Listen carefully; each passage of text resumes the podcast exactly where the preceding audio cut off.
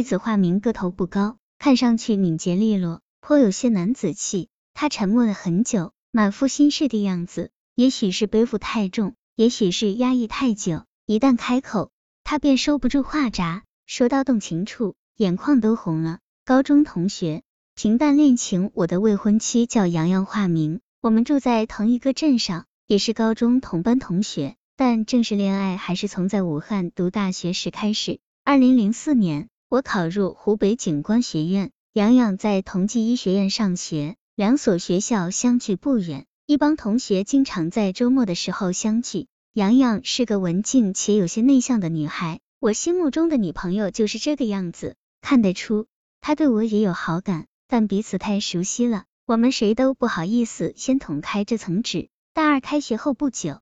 有一天，我正在上课，突然接到洋洋的电话，他说已经跟学校提出退学了，希望我过去帮他收拾一下行李。我很诧异，一下课就跑了过去，追问他到底为什么要退学。洋洋不肯说，问急了，他就说不喜欢目前的专业，将来不好就业。看他将退学手续都办好了，我也不好再说什么。两天后，洋洋准备回老家了，临上车的时候。他又给我打来电话，电话中洋洋哭得很伤心，情绪非常低落。我在电话中安慰了他许久。洋洋在家里待了几天，就去了广州，找了份文员的工作。这段时间，我们一直保持着密切的联系。他向我诉说在外的孤单，我不断的激励安慰他，感觉彼此间的感情更近了。二零零六年五一期间，我回老家度假，这。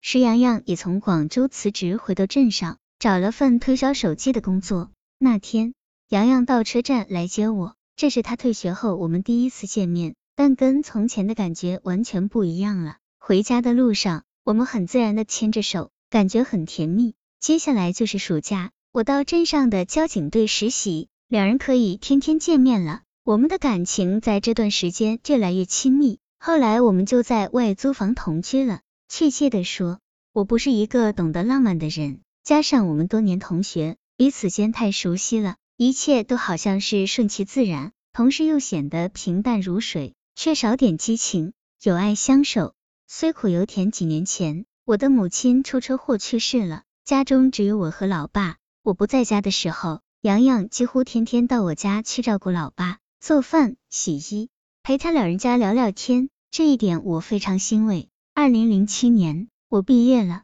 到镇上的交警队做外勤，但没有编制。不久，家中的老房子拆迁后分了新居，我和洋洋的感情也趋向稳定。按照当地的习俗，我和洋洋举行了订婚仪式，并商量好等我的工作稳定下来后就结婚。可工作落实很难，解决不了编制，在交警队待下去就没有多大意思。在洋洋的建议下，我们都辞掉了原来的工作。进了当地一家电子企业，我们的想法很务实。虽然我是大专毕业，但干不成专业，总得学一技之长吧。做工人虽苦点，但能学养命的技术。我们从协同工开始，但最苦最累的活，加班加点的干，经常是加班到凌晨，随便在地上铺几张纸箱子，席地而睡。